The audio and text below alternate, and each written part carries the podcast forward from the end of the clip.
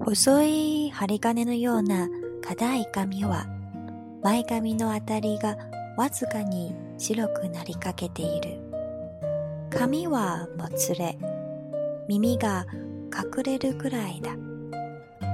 不思議なことに、その長さは一週間前に床屋に行くべきだったという程度に常に保たれている。どうしてそんなことが可能なのか天狗にはわからない。時々冬の夜空で腰が瞬くように眼光が鋭くなる。何かあって一旦黙り込むと月の裏側にある岩みたいにいつまでも黙っている表情もほとんどなくなり体温さえ失われてしまったみたいに見える。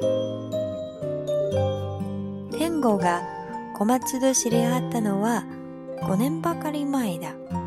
彼は小松が編集者をしている文芸誌の新人賞に応募し最終選考に残った。小松から電話がかかってきて会って話をしたいと言われた。二人は新宿の喫茶店。あ今ていると同じ店だ。その店で出会った。今回の作品で君が新人賞を取るのは無理だろうと小松は言った。しかし自分は個人的にこの作品が本を売るわけじゃないが俺が誰かに向かってこんなことを言うのはとても珍しいことなんだよと彼は言ったその時は知らなかったが実際にその通りだっただから次の作品を書いたら読ませてもらいたい。誰よりも先に。と小松は言った。そうします。と天狗は言った。小松はまた天狗がどのような人間なのかを知りたかった。どういう育ち方をして、今はどんなことをしているのか。天狗は説明できるところはできるだけ正直に説明した。千葉県市川市で生まれて育った。母親は天狗が生まれてほどなく病を得て死んだ。少なくとも父親はそのように言っている。兄弟はいない。父親はその後再婚することもなく男で一つで天狗を育てた。父親は NHK の衆議院人をしていたが、今はアルツハイマー病になって房総半島の南端にある療養所に入っている。天狗は筑波大学の第一学群自然学類数学主戦号という奇妙な名前のついた学科を卒業し、代々木にある予備校の数学講師をしながら小説を書いている。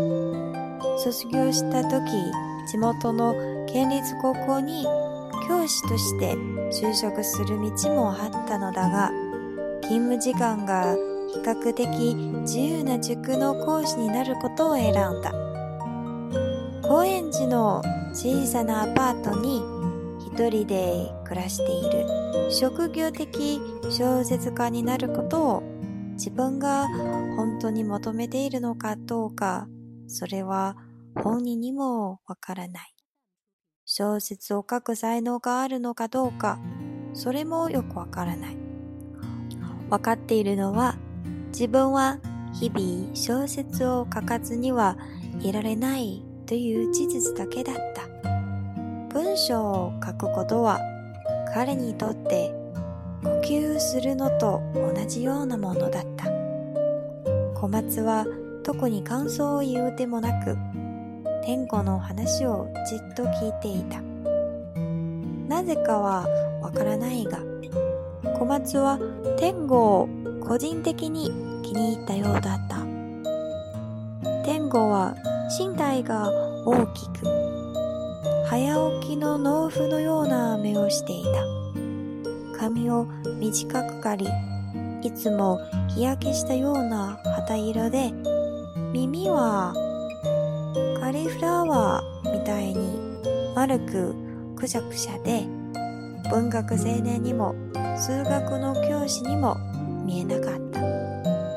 そんなところも小松の好みにあったらしい。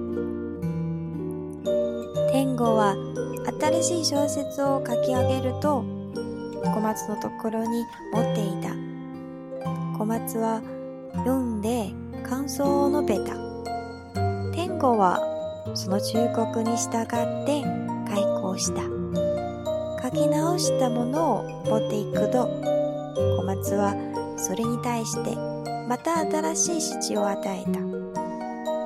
コーチが少しずつバーの高さを上げていくように。君の場合は時間がかかるかもしれない。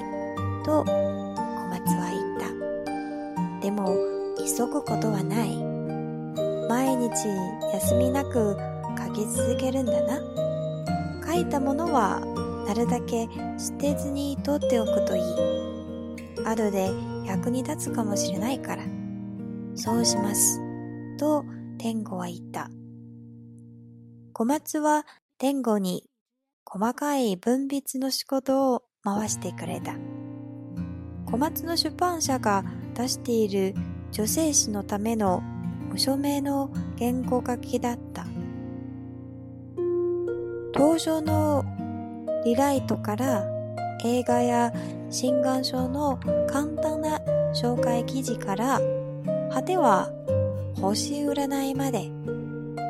依頼があれば何でもこなした。天狗が思いつきで書く星占いはよく当たるので評判にあった。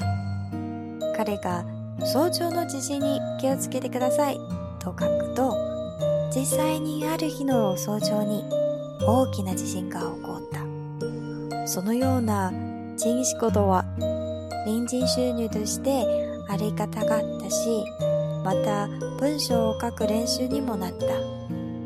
自分の書いた文章がたとえどのような形であれ活字になって書店に並ぶのは嬉しいものだ。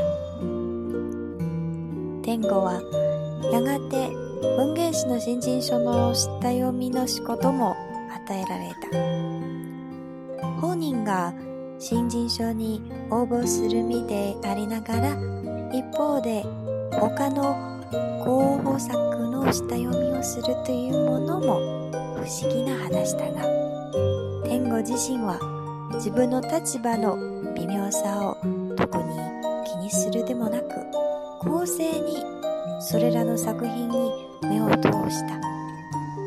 そして出来の悪いつまらない小説を山ほど読むことによって出来の悪い出来の悪いつまらない小説とはどういうものであるか身に染みて学んだ。彼は毎回100前後の数の作品を読みなんとか意味らしきものを見出せそうな作品を10編ほど選び小松のところに持っていた。それぞれの作品に感想を書いたメモも添えた。最終選考に古編が残され4人の選考委員がその中から新人賞を選んだ。天子の他にも下読みのアルバイトがいたし小松の他にも複数の編集者が下選考にあった。小松の他にも複数の編集者が下選考に当たった。構成を期していったわけだがわざわざそんな手間をかける必要もなかった。少しでも見どころのある作品はどれだけ全体の数が多くてもせいぜい2つか3つというところだし誰か読んでも見逃しようはなかったから。